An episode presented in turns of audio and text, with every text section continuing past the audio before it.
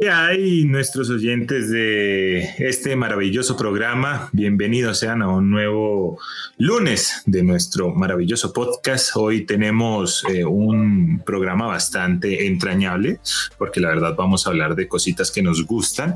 Eh, de noticias no tenemos eh, nada relevante, tenemos cosas que ya no nos sorprenden. Tendremos Deadpool, un futuro lleno de Deadpool y noticias entrañables porque ACDC anunció, lo veremos en el corte informativo. Oh. Prepárense oh. porque esto es Affinity Geek. Siente la cultura pop. Bueno muchachos, ¿cómo están? Eh, bienvenidos a este podcast de Affinity Geek. Hoy estamos con eh, la hermosísima Camila, el caballerosísimo Miguel y su espagueti Eduardo Murillo. Espero les estén bien. ¿Cómo están? Bien. Bien, bien, Ed. ¿Y tú cómo andas? Yo bien, emocionado y feliz porque hoy el programa va a ser de sagas increíbles, sagas entrañables, sagas que nos gustaron muchísimo. Remember. Por lo menos, ajá, eh, esas películas que uno dice, pues pucha, me las, me las veo y no me aburro. Me las puedo ver cuantas veces quiera y no me aburro. Eh, entonces, no sé, eh, Camila, cuéntanos cuáles son ¿Cuál es esa saga entrañable? Fuera de Harry Potter, ¿no? Pues bueno, ya todo el mundo sabe que ese, ese capítulo lo estamos atrasando. Ese, ese capítulo va a ser un capítulo completo solo de Harry Potter. Entonces ya lo tenemos ahí en remojo para más adelante. Hoy les traigo eh, la saga de Terminator.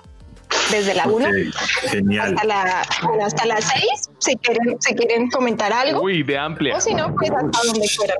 Bastante. A ver, sí, bueno, la primera. cuéntanos, ¿por qué te gustó Terminator? Las tres primeras, por lo menos. Sí, las dos primeras, más que todo. Las ah, otras ya me ofenden un poco. ¿Por qué? Son palabras mayores. A ver, a ver Pues la primera las, primeras porque mezclan todo esto de ciencia ficción, futuros, estos futuros distópicos que me gustan bastante, eh, pues con acción. Esas dos cosas que me gustan bastante y pues vemos personajes memorables. Bueno, Arnold Schwarzenegger en su papel de Terminator, que se volvió icónico. Y tenemos a Linda, a Linda en su papel de, de Sarah Connor. Entonces, la, increíble Sarah Connor, ¿no? La indomable Sarah Connor. Tan icónico fue Arnold Schwarzenegger que fue puta 30 años después no lo dejan dormir al viejo y vuelve. Ajá, sí. No, y pues es que para. Hay que seguir metiendo en todas las demás porque es Terminator el que todos queremos. Y pues para la, el harto, eh, eh, el papel tan exigente que era para Arnold Schwarzenegger, ¿no? Un robot inexpresivo. Le dio, le dio el papel. Sí. Capacidad eh, actoral ahí. Ajá, tal cual. Ahí sale la pregunta, ¿es muy buen actor o un papel muy fácil? Diría, diría es un papel muy fácil y él no tiene mucho recurso actoral que digamos. Diría, diría el canal de, de Te lo resumo, acá la cara de, de Terminator siendo lastimado, acá la cara de Terminator siendo buena gente. Y todas son literal. Es cierto. Bueno, sí, tienen pues frases icónicas, ya que pues hablamos de, de eso, que, que, fue, por ejemplo, hasta la vista baby, que todo el mundo... El, español y gringo hasta la vista, baby. Ajá. Y lo chistoso es que se supone que se lo enseña eh, John Connor a él. Y la otra que aparece en todas y cada una de las seis películas es la que siempre cuando ya van a comenzar a, unirse las personas que vienen del futuro con las que están en el pasado, que es ven conmigo si quieres vivir. Siempre el que viene del futuro le dice eso al, otro que ¿Sabes yo cuál pensé que me ibas a decir? La de volveré. Sí, eso también la dice como... Pensé que me iba a decir esa. Como pero como que ese es el sello de, Terminator, ¿no? Esa es esa frase de icónica de la, de la película que es ven conmigo si quieres vivir o come with me If You Wanna Live, ¿no? Y apareció en más de unas películas, no solo de Terminator, sino otras de, de, de qué, de parodiando a, ese término y también en series animadas, en, ah, bueno, en, infinidad de producciones que ha salido esa, esa frase. Icono geek. Sí. Igual sí, tan claro, se volvió un icono tan grande que hasta los Simpsons le han hecho parodia. Eh, también, sí, y uno busca las referencias. Ahí se ven los capítulos. hablando, de referencias, las gafas de sol que de hecho, de ah, se en, la... en, la última, que todo el mundo, uy, se las va a poner, se no se las puso. Pero en la tercera sí lo hicieron. En la tercera, pues cuando otra vez vuelve a robar un traje y se va a poner, se ponen las gafas de estrellita y pues ah, sí, pues, porque la primera también se y después se vuelve a poner una. sí. Y, y, y, fíjate que en la tercera fue eh, siempre termina muerto Arnold. Siempre sí, él siempre muere, de hecho en todas. En todas Terminator muere porque se sacrifica para salvar a la persona que tiene que salvar en cuestión porque el protagonista, el protagonista de torno.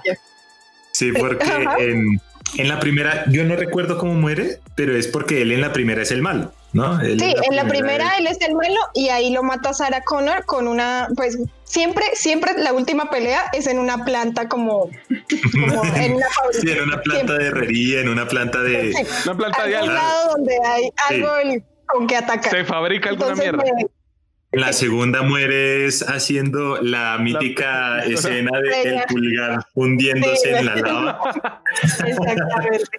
Pero la, primera, eh, la primera, lo, lo, pues lo chistoso, o bueno, más bien ahí entra otro paradoja temporal, es que muere justo en la fábrica donde fabrica, donde pues va a ser Skynet, donde fabrican ah, los mismos robots. Son Entonces ahí hay dos paradojas temporales. La primera que era que obviamente que si el papá de John no hubiera ido al pasado a salvar a, a, Sarah, a Sarah Connor, pues no hubiera existido John Connor, porque pues él es el papá. No, es que es oh. Y la otra pues es la de la que acabamos de decir de los Terminators. Es que, supuestamente en, la, en la segunda lo intentan arreglar cuando John Connor coge toda esa tecnología que tenía Skynet ahí guardada y la queman junto con junto con el Arnold Schwarzenegger que hace el pulgar hacia arriba.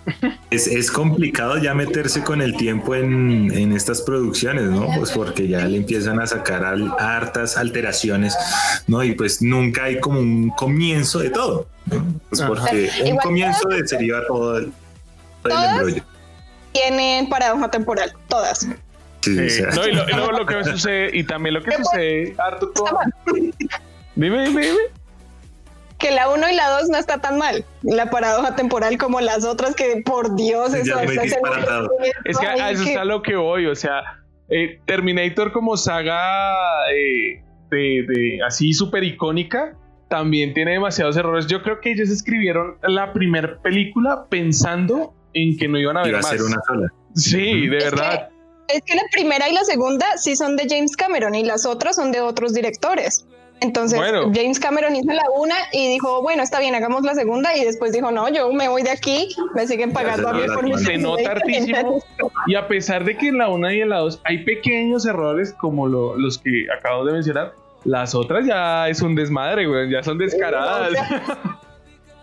la que a mí más me ofende creo que es Génesis, porque que es la 5, porque, bueno, se supone que eh, Skynet mata a Arnold Schwarzenegger de los 80 hace como 10 minutos. Podían ir hace, podían solo moverse 10 minutos en el pasado y impedir que Skynet, hiciera eso, pero no, van a los 80 para impedir que Skynet haga eso. Y además hay otro Arnold bueno o sea, está el Arnold malo y está el Arnold viejo que estaba con Emilia Clark, no, que pues en este, en este Sarah Connor, y que es la que lo acompaña. Y después No, y otras, otras cosas que me parecen a mí eh, extrañas es que en las últimas películas, así los robots o, la interfaz del sistema operativo de, las últimas películas se ve toda sofisticada y no sé qué, así toda moderna. Y se supone que vienen desde el mismo futuro, ¿no? Desde el mismo, desde la misma era. Y si lo comparamos con el sistema operativo de Arnold, era todo rojito, rojito y, ya. Color, todo cuadradito era como ver Doom de los 80, ver Doom Eternal. así, así. sí.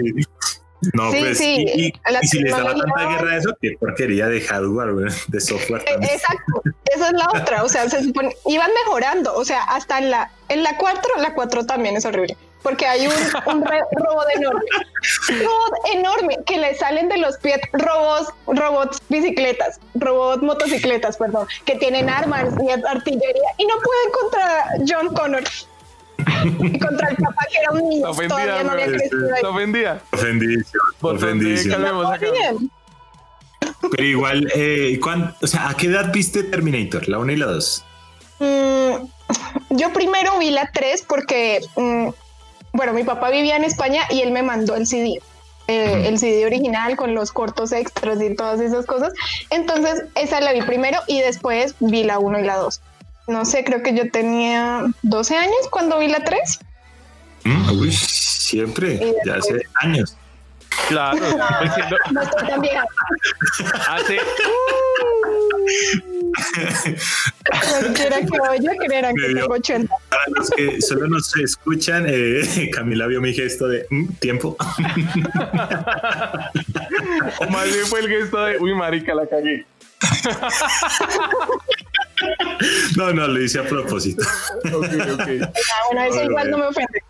Pero ah, bueno, ok, la, la 4 Pero hay que, hay que ser hay que ser claros de que es una, a pesar de que saquen películas malas, es una saga longeva que ha perdurado hasta el 2019, que fue que sacaron la última. Sí, el año pasado fue la última, el año pasado, en 2019, y la primera fue en 1984, o sea que ha durado bastante. Claro, y hay noticias de que James Cameron ya comentó que iba a retomar después de, pues, esta continuación que él va a escribir. Porque de hecho, de hecho la Dark Fate, que fue la última, la sexta, ¿La actriz colombiana? Él escribió, James Cameron o escribió esa sexta película. Entonces, bueno, pues, vamos a ver. Ojalá la James Cameron siga siendo eh, otro Terminator, pues que dé un pie sí en la balanza de buenas películas a la saga de Terminator. Yo quiero que ya dejen descansar a Arnitol. Arnitol sí, yo creo que también es ya necesario que hagan otra cosa. Sí, hasta Cuchito se ve igual de el Arnold, el CGI con el Arnold eh, joven, sí fue ya un poco exagerado. Sí, fue el descaro, weón. La mata de, del no mames. Sí, ya, porque tiene Además, que como intentan explicar el hecho de que está viejo, como que eh, las máquinas las hacen con tejido humano y por eso también envejece y no sé qué más. ¿Es esa mierda? No, no, ya. ¿Es esa mierda? Fuera de, y aparte de, eso que tenía hijos, ¿no? Y todo el mundo estaba, no mames, cuando no, son adoptados. Ah, güey. No, no eran de él, o sea. Tiene, tiene un depósito de semen ahí. Sí, tiene ahí una jeringa de semen o sea, no sé, güey, ¿qué, qué, pedo? O sea, ¿qué, qué, maldita sea James Cameron, ¿qué hiciste? ¿Por qué nos haces pensar estas cosas? ¿Por qué? no es el punto. Nos hizo pensar que los pinches robots que tienen un nombre en específico, solo que no recuerdo cuál es, eh, deben tener un depósito de semen para tener hijos. ¿Por qué nos hace pensar eso? Sí, extraño. Pero bueno, eso por... Retomemos, o sea, Sí, la 4 y la 5 son una porquería, Cami, pero ¿por qué? ¿Por qué te, te gustó Terminator? O sea, ¿qué fue eso que dijiste? ¡Wow! No sé, es que como la vi eh, de, de, niña, entonces no sé, me, me tengo una un ahí. De papá. Sí, también, entonces me, Mm, tengo como buena perfeccionista que es, dijo, me vi la 3, me veo la 1 y la 2. no, y pues tenía que ver las otras pues para saber qué, qué onda, qué era todo. Cami Cami es de las que dice, ok, me vi la 4, tengo que verme la 1 y la 2 y la 3, pues para ver qué mierda pasó y por qué pasó. Pero bueno, eso es preferible. pues sí. Eso es preferible porque hay personas que, que, dicen, no, yo tengo que verme primero la 1 y después si la 2, la 3 y la... No mames, no jodan. No. Véansela cualquiera y si les gusta, busquen y vean las otras, pero... Ya está. Exacto. Personas quisquillosas se llama. Bueno, eso por parte de Terminator. Ahora, Miguel, ¿cuál es tu saga de la que vas a hablar el día de hoy con nuestros oyentes? Yo quería decir otra cosa. Pues es cortito. Digamos, de la sexta, lo que recalco, lo que me gusta es que pues borró la 3, 4 y 5. La borró y, y, eso me parece Gracias. bien. 10 de 10. Retomó desde la James Cameron. Sí. Muy bien, James Cameron. Lo lograste otra vez. Hiciste un viernes 13. de nuevo.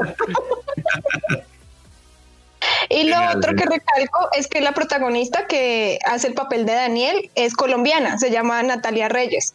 No sé si la habrán visto en algunas otras interpretaciones colombianas. Vendiendo florecitas. La...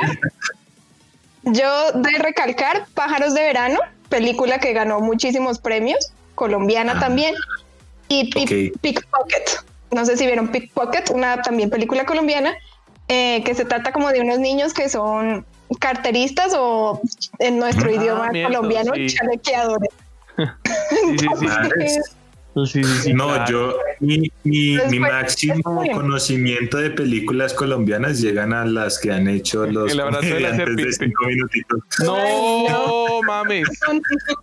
Hace pocas películas colombianas, pocas Todo películas lo, colombianas. Toda la, la basofia que suben a Netflix. Sí. Póngale, más o menos. Excepto los stand-ups, los stand-ups sí son buenos. Bueno, sí, hay, hay sí. Bueno, Miguel, ahora sí, tu saga. Uno, dos, eh, tres. Mi saga, eh, pues obviamente creo que no, no necesita presentación. Eh, algo que reunió a muchos geeks y a muchos fanáticos en su época, en su momento, fue el, el boom del estallido cósmico interplanetario. Pues tenía una gran competencia en sus saberes que era Star Trek, pero pues Star Wars eh, creo que supo definir demasiadas cosas en este mundo de fanatismo y en este mundo de, geeks eh, en el área de estas películas. Concretamente, eh, hablo del episodio 1, 2 y 3, odiado por muchos, aborrecido hasta donde no más por demasiados. Pero en mi caso especial, fueron las primeras películas que yo vi en cine de ciencia ficción en el año 2000. 2 y 2005 respectivamente el episodio 2 y el episodio 3. Y, nada, me volaron la cabeza. O sea, tenía que ser sincero y ver al general Grievous peleando con Obi-Wan Kenobi. Fue como, no, es que... Ese es el asmático, ¿no? Ese es el asmático, el robot asmático de cuatro brazos. Ajá, exacto, que tenía cuatro sables de luz y Obi-Wan solo con uno y ta, ta, le daba pelea. No, eso era muy épico, parce. sinceramente, sinceramente, era lo, lo más magno. Obviamente yo eh, apenas como con 10, 13 años viendo eso, pues era un sinsentido. Obviamente no sabía nada respecto a que era una, una precuela de otras historias que ya habían creado. En fin, estaba entrando como a ese mundo y claro, y pasar, y pasar de, de, los gráficos de la CGI, de las animaciones que tenían las tres primeras a las cuatro y cinco y seis, es como que wow. Exacto, fue el golpe. o sea, siendo Miguel un niño, pues, marica, que, choque fuera de onda. Eh, eso también era muy extraño. O sea, en, la época antes uno no entendía que era precuela, que era secuela eh, entonces era como, ok, si este es el 1, 2 y 3, porque el 4 y 5 y 6 se ven tan chapas? Pero, pero ya después uno como que decía, oh, ok, lo entiendo, lo comprendo, y, hay que aceptar en temas de, guion, de escritura, de todo lo que como que cierra una trilogía, eh, la 1 es impecable, la primera trilogía es perfecta, eh, la historia de Darth Vader eh, con Luke Skywalker es algo irrepetible, pues.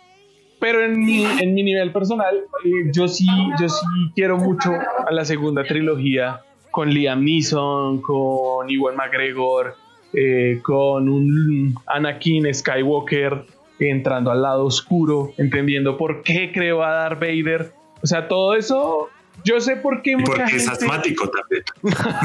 Todos los sitios son asmáticos. No, eh, esto, yo entiendo por qué el, el, raye de mucha gente eh, respecto a estas películas, diciendo que, y de hecho fue lo que hizo que George Lucas se retirara, porque mucha gente decía que las primeras trilogías él las hizo porque se, se, rodeó de mucha gente super guau. O sea, cuando hicieron los efectos prácticos y que él de hecho fue pionero en generar este tipo de efectos especiales en la industria, eh, decía mucha gente que no, que es que lo rodea Steven Spielberg, es que lo rodea eh, mucha gente que ya sabía del tema del cine. Y cuando él dirige solo la segunda trilogía de películas y que todo el mundo empieza a odiar, eh, dicen, este man es una farsa, eh, este man totalmente es una porquería y tanto fue así que él decidió renunciar a Star Wars y ahí fue cuando lo vendió a Disney. Después de, ese, de, esa tristeza, weón. O sea, yo me imagino eso, crear una historia tan épica, tan grande, que tiene tantos fanáticos alrededor del mundo y que, ellos mismos se vuelven en contra de uno, weón. O sea, muchos malparidos de verdad.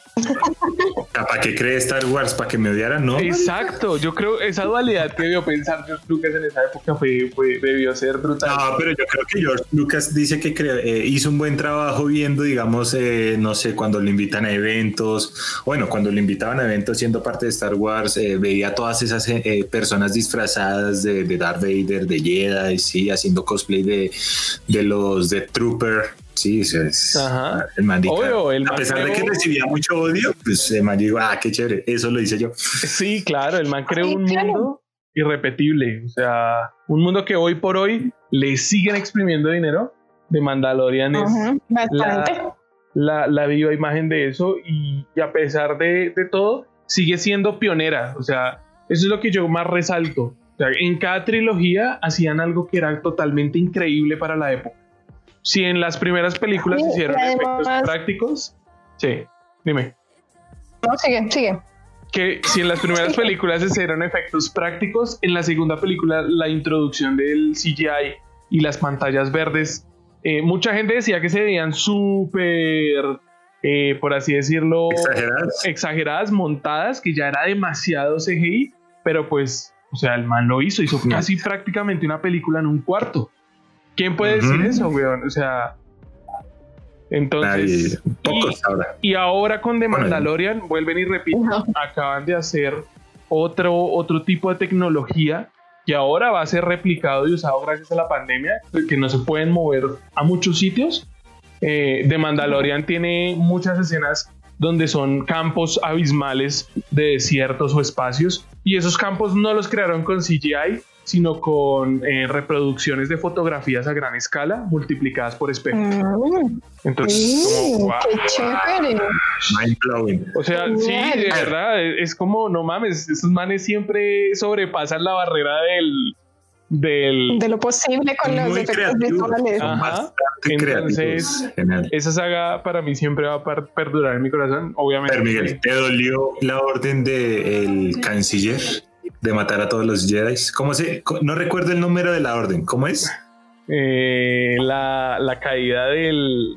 Perdón, me, me corchó ahí. La caída del Jedi, pero es que no recuerdo bien el nombre. Hay, un, hay una, sí, sí tiene su nombre específico.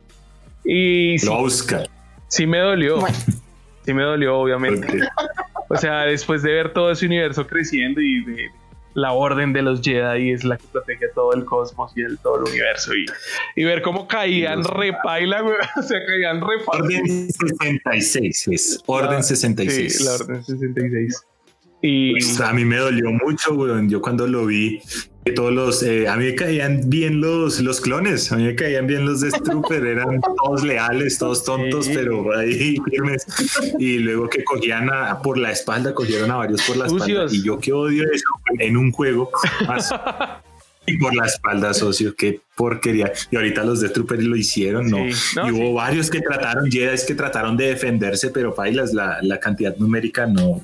Exacto, no, no, no no, y si tengo que resaltar algo, o sea, por mucho que odien a Jar Beans y por mucho que odien a, demasiada mitología, porque este eso, fue lo otro que tuvo la, segunda trilogía, o sea, le metieron demasiado historia.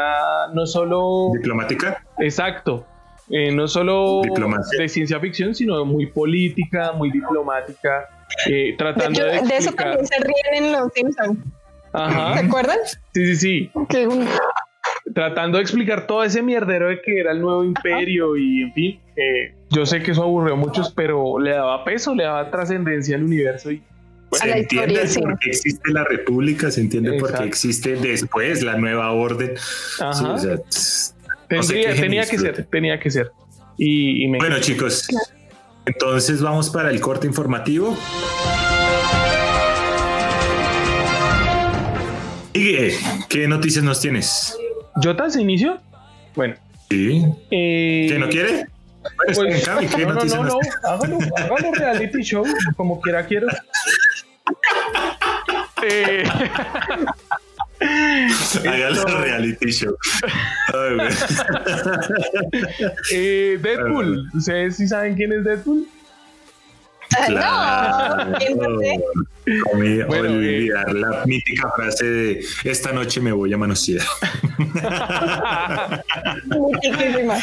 Mitiquísima, dice Camila. ¿La, la, la ha probado? ¿La ha probado? Esa cara de Camila, Dios. La, la, puesta en práctica. Eh, Ryan Reynolds, que se volvió aquí mi amigo épico, el, el ícono de, de Deadpool. Esto ah, está a nada de firmar así como el contrato más choncho que ha tenido Marvel Studios eh, para mantenerlo en sus filas. Recordemos que el, el, que había sido como más, más cara, la contratación más costosa hasta el momento había sido Robbie Downey Jr., sin Robbie Downey Jr. no hubiera existido I Am Iron. Entonces, eh, está a nada de cerrar un contrato aún más grande y, pues teniendo en cuenta eh, el personaje que interpreta, vamos a tener un Deadpool para rato. Eh, Robert Liefeld, que es el co-creador de Deadpool en los cómics, siempre estuvo refutando demasiado que, que Marvel Studios nunca iba a hacer una película para adultos en cuanto a la referencia de, estos personajes. Y, creo que le callaron un poquito la boca porque ahorita está como, no, es que me parece que entró en razón. Kevin Feige eh, se está demorando mucho en hacerlo, que sé que mamada.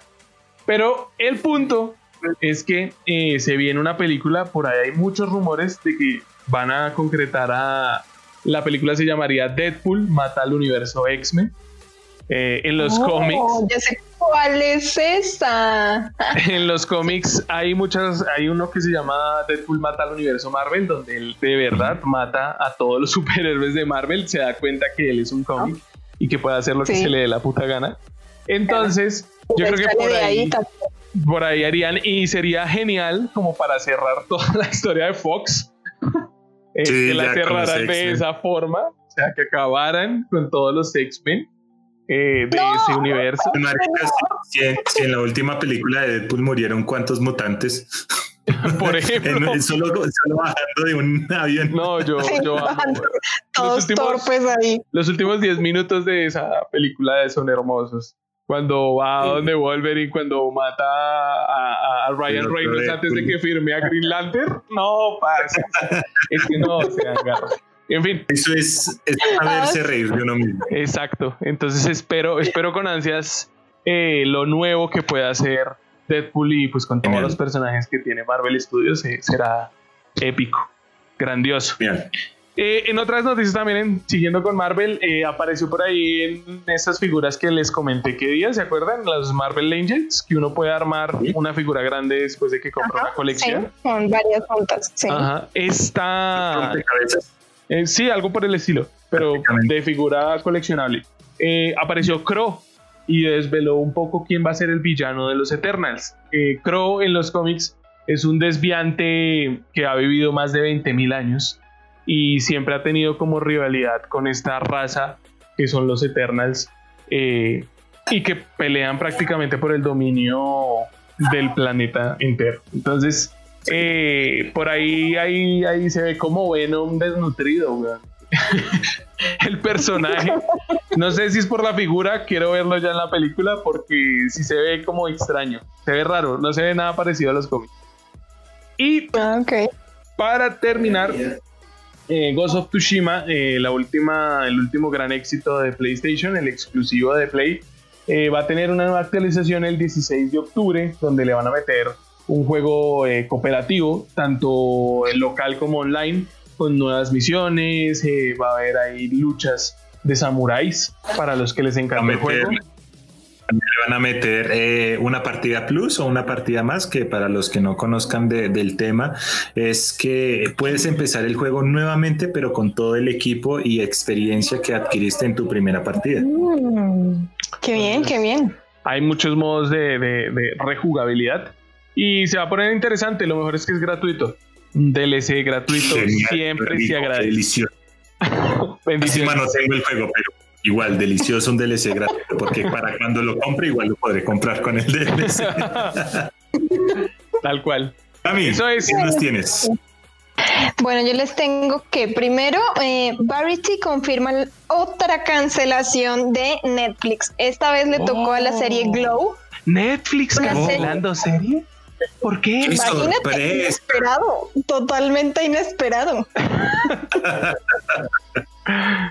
bueno, sí, esta vez le tocó a la serie Glow, que tenía confirmada la cuarta temporada que iba a ser su última temporada, pero pues ni eso le dejaron. Parce, eso, eso vaya mucho, O sea, yo por lo menos digo, saquen tres capítulos, no sean come mierdas, ¿cómo van a dejar esas series así? Así. Sí, claro, así a la última por lo menos, y más esta, que ya habían confirmado una cuarta temporada y ahora no le van a dar cierre, pues no me parece. Ahora lo otro, ¿algunos, ¿algunos lo la vio? ¿Algunos de ustedes la vio? No, pero igual. por pedir que no falte. A, mí en lo personal no me importa, pues porque no la he visto. Pero pues. A mí en lo personal me vale culo, pero sí es muy triste que Netflix esté haciendo eso y, y ya se está dando garra. La cuestión es que, ya le quita trabajo Después siguen, con, después siguen con series que realmente apreciamos. Entonces no. No, por favor, No, Stranger Things, no. No, no te metas con Stranger Things. que ya anunciaron un teaser. Ya hubo así un pequeño teaser de la cuarta temporada, creo que es. Sí, la cuarta. Cuarta, sí. Pero no, no, creo que se pasan de cuatro. Las series originales de Netflix no pasan de cuatro. No pasan de cuatro. Entonces. Espérate. Originales Ahí sí les, les bailo ese trompo en las uñas. Originales no pasan de cuatro. Sí, sí, sí, es cierto. Eh, bueno, y esto pues obviamente por se dicen que es por lo, lo de la pandemia, que las, los retrasos de producción son demasiado grandes, entonces pues por eso no van a seguir con la serie.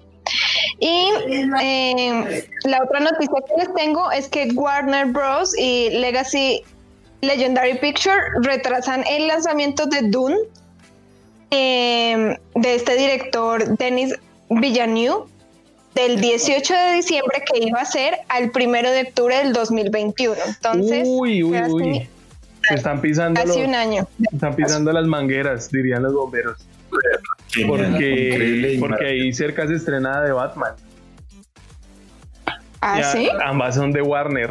Uy, uy, uy, uy, uy. Se van a empezar a pisar las mangueras. Ya, ya, ya se están. Eso, eso es lo, que, lo otro que yo estaba pensando en algún momento. O sea, si, si retrasan tanto las películas, los mismos estudios también se van a, se van a, se van a autopuñalear, se van a hacer un harakiri, porque se van a empezar a pisar las películas grandes con otras películas que van a tener esos mismos estudios, entonces es como que Eso va a ser. Sí, porque creo que dos semanas antes va a ser Wonder Woman, dos semanas antes de esta fecha que es primero de octubre, la de Dune. Creo que sí. Eso, Entonces, pues, eso va a ser un mierdero duro. Bueno, ojalá todo fluya y todo salga bien y podamos disfrutar de cada una de, de todas las películas. Eh, ojalá podamos disfrutar de cada una de estas hermosísimas producciones, eh, disfrutando de todo lo que con ello conlleva. Yo, eh, mis noticias son cortas, no han habido gran gran que gran revelación en cuanto al mundo de los videojuegos. Ya Miguel nos informó de la de Ghost of Tsushima. Yo, sin embargo, tengo dos eh, anuncios corticos. Uy, se me cayó el celular, qué pena. Eh, uno es que Xbox ah, tuiteó hace poco, hace aproximadamente cinco horas, que en México se aproxima un evento histórico. No hay más detalles, no sabemos cuándo o qué va a ser, pero pues que Xbox lo, lo anuncie habiendo comprado ya eh, a Bethesda sí, habiendo hecho una compra tan impresionante como esta, pues nadie sabe qué esperar, ¿sí? Pues porque la compra de Bethesda fue algo, un movimiento que nadie se esperaba. Entonces, no, y lo de EA también, el, el, tema de EA también se está volviendo re importante, que todo entra al, al, Game Pass. Eh, y, y, pues el mercado mexicano... Eh, abunda. El que solo juega el que solo juega consola por jugar FIFA entonces, ya se hicieron un golazo con México y estoy seguro que por eso quieren como aferrarlo más con un lanzamiento así súper épico de, la serie X. Sí, sí, sin duda va a ser algo grande. Otra noticia que yo tengo es que ACDC anuncia una nueva canción. No hay más detalles. Ay, pues, ay, canción de ACDC. Hágame el por favor. Ay, y eh, PlayStation, eh, noticias de PlayStation anuncian ahí reportes tempranos de que la consola, la consola, la última generación de consola es completamente casi silenciosa. Ojalá, ojalá, porque estoy cansado de escuchar a mi turbina personalizada en mi cuarto jugando a mi turbo, a mi jetpack. Bueno, pues chicos, eso es todo por la cuestión de noticias. Eh, vamos a entrar a la parte final del programa.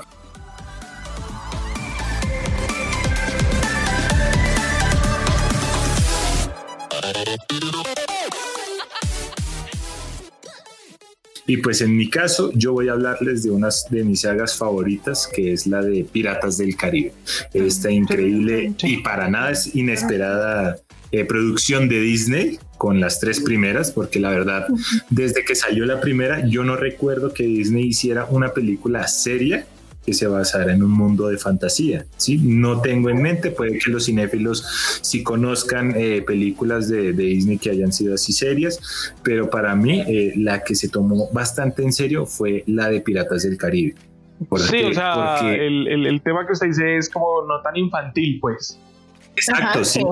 Exacto, ese es el a lo que quiero que me entiendan.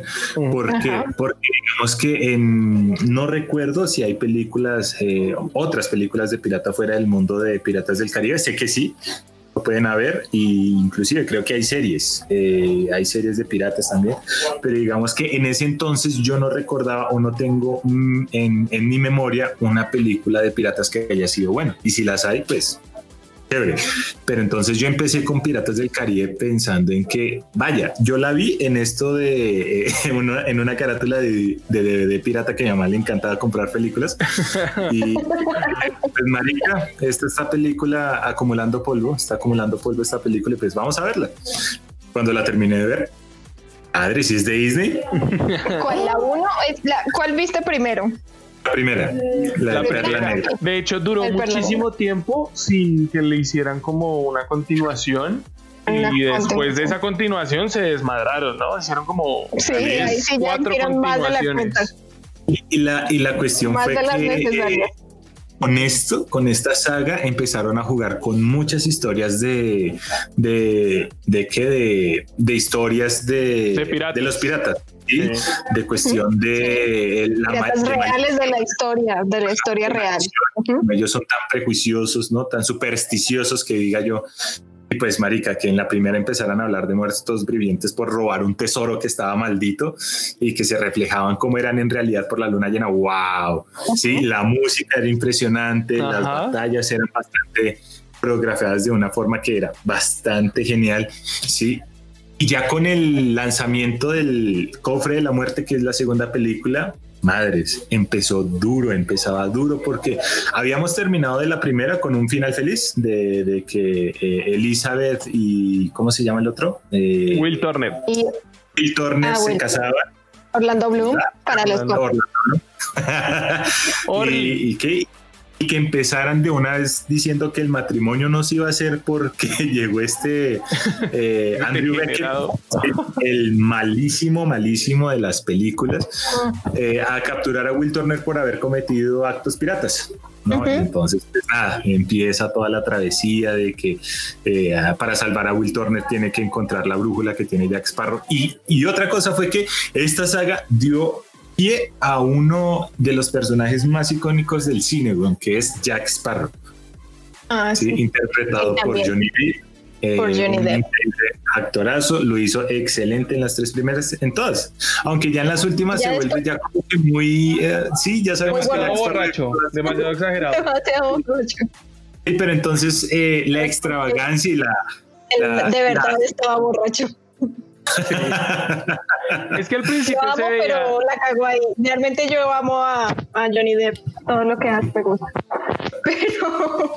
Pero, pero a mí lo que me pasa, a mí lo que me pasó fue que, y, o sea, creo que fue más la época en la que se, se se estrenó, porque en esa época no habían antihéroes como tal, y eso era lo que era Jack Sparrow. No era un héroe como ah, tal, iba, iba como por sus propias eh, prioridades. Intenciones. Entonces eh, era un literal, lo que es un antihéroe. O sea, y, no se mencionaba mucho esa palabra en esa época. Entonces yo creo que por eso rompió tanto eh, los paradigmas con esas tres primeras películas. Ya las otras, creo que hay cuarta y quinta, ¿cierto? hay cuatro y Creo que hay seis también, ¿no es cierto? No, la sexta la van a hacer.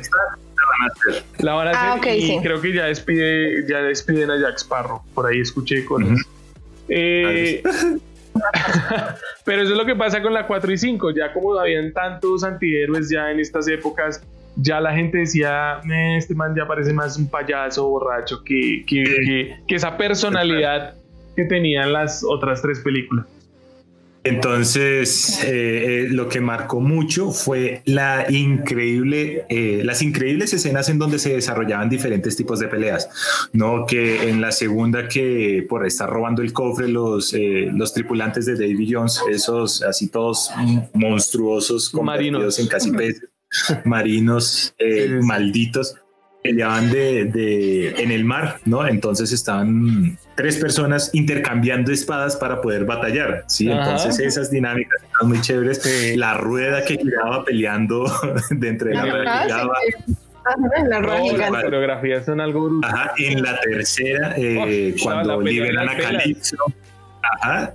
En cuando Jack Sparrow pelea con los tres los tres barcos. Exacto. Uy, no, Yo creo que esa es mi película favorita. las tomas también son bastante chévere como hacen eh, el barrido general para poder ver todo desde una panorámica externa. Se ve ah, bastante chévere.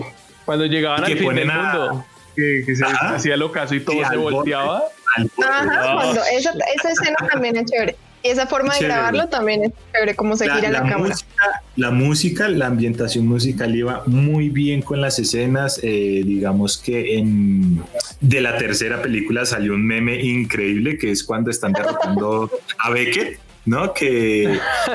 Que, cuando terminan los exámenes y te das cuenta de que las notas no eran lo suficientemente altas para pasar el año, entonces todo el barco destruyéndose detrás de él y cuando llega, ¡pum!, explota, ¿no? Entonces, sí, sí, es una saga totalmente increíble para mí. Sí, la verdad, sí, es impecable. Es muy disfrutable las tres películas, la verdad en la primera dan introducción a los personajes que se van a ver en todas las películas, se hace Barbosa, Will Turner, Elizabeth, eh, Jack Sparrow. En las otras dos eh, van introduciendo otros personajes. como David Jones. Es muy equilibrada, o sea, todos tienen un crecimiento pasado en las tres. Tal cual. Excepto Jack Sparrow. Jack Sparrow nunca cambia. El man siempre hacía lo bueno al final. El man siempre tomaba la última decisión al final, pero siempre le, se robaba algo y siempre tenía. Y todo siempre le salía bien, ¿no? Era como que todo lo iba improvisando, o sea, el personaje como tal, todo lo iba eh, improvisando y todo le salía. Ajá. Y también se robó mi corazón. Ah. también otra cosa que hicieron ahí, chévere, al final en esta, pues la quinta más o menos la vi, eh, fue que intentaron unir a las historias de los personajes con la, la vida de la una muchacha que, que sale que es la, la, hija de Barbosa y la, o sea, se junta por azares de la vida con el hijo de Will Turner, o sea, se encuentran, entonces ahí sí, estaban tratando de, a, la, a la historia anterior. De hacer un New Generation ahí. Ajá, como, sí, como una nueva generación ahí, locochona. Es que, es que rompen el tridente de Poseidón y supuestamente todas las maldiciones se rompen. Y pues, eh, spoiler, aunque no creo que se haya tanto spoiler, en, en escena final, en una escena post créditos, aparece de sombra, sí, no aparece en cámara, pero la sombra de David Jones aparece. Entonces, como que. Sí, sí, sí. Y de hecho también aparece. No me acuerdo, no me acuerdo de la escena. Y Elizabeth. Sí, están en la cama. Están en la cama, o sea, eh, durmiendo, y es cuando se ve el, la tenaza de David Jones y la escena termina con unas almejitas ahí en el suelo y el piso mojado. Exacto, sí me acuerdo de las almejitas. Ajá. Entonces, como que madre, porque supone que se rompieron las maldiciones y él Exacto, pero el tema es que no es David Jones como tal, sino que William Turner se volvió el nuevo David Jones, por así decirlo, porque él es el nuevo capitán de esa tripulación. ¿Se acuerdan? no, pero no es que rompieron la maldición por eso el tridente. Exacto, y, eso es lo que, quería, lo que querían decir era eso, que el man ya podía volver a tocar tierra porque se le acabó la maldición, a pesar de ser mm. el capitán del holandés. De pero entonces esa escena post créditos mostrando la tenaza de David Jones, la voló. Para mí la voló. Entonces, pues sí. Hay, hay expectativa de que niños, pero sí murió, murió muy feo. O sea, eh, Barba Negra. Creo que la película, la película menos chévere, que es la 4, y la que tenía más potencia, era la de Barba Negra, el pirata pues más famoso de la historia. Y la cagaron, la cagaron brutalmente. la cagaron garrafalmente. le dio la justicia que Barba, eh, Barba Barbosa merecía. Sí, pues porque en la 4 Barbosa termina con el yacto de, de, de Barba Negra. Sí, el, barco de Barba Negra y pues que marica que el man manejando la espada y botaba lanzallamas ese hijo de madre y lo capturan. No, o sea, sí, es, es ilógico, pero sí se vino de menos a más, digo, de más a menos. Sí, como de más a menos, sí. Justicia al personaje que venía haciendo desde la primera. y bueno, muchachos, eso es todo por el día de hoy. La recomendación del día es un juego que se llama eh, Genshin Impact. Eh, un juego para Android y para consolas que está bastante genial. Es una especie de que rinde, es un juego que rinde homenaje por su mecánica de juego eh, muy parecida a Legend of Zelda Breath of the Wild o en español no me, no me sé el nombre. Algo del viento. viento salvaje. sí, viento, salvaje. o algo así. Entonces, es un juego Genial, eh, lo he jugado un poquito, pero pues eh, está bastante genial. Se le puede poner los subtítulos en español, los idiomas tanto en inglés como en japonés. Pues, pues ¿Y es, ese tipo de juegos de rol es free to play, es free. Obviamente hasta que tú decías invertir dinero, no sé, en comprar paquetes de invocación, sí, de, personajes. para subir de, potencia. de resto es totalmente free to play, es bastante interesante. Para los que lo vayan a descargar en celular, prepárense porque es como una descarga de casi 5 gigas. Ah. Sí, entonces es pesadito, pero vale la pena. El jueguito vale la pena. Eh, bueno, muchachos, eh, recuerden que estuvimos con Camila, aquí el increíble Miguel y su servidor Eduardo Murillo. Eh, vean muchas películas para que encuentren su nueva saga favorita, leer mucho, bastante manga, cómics y todo lo demás para que no pierdan su afinidad geek. No, pues.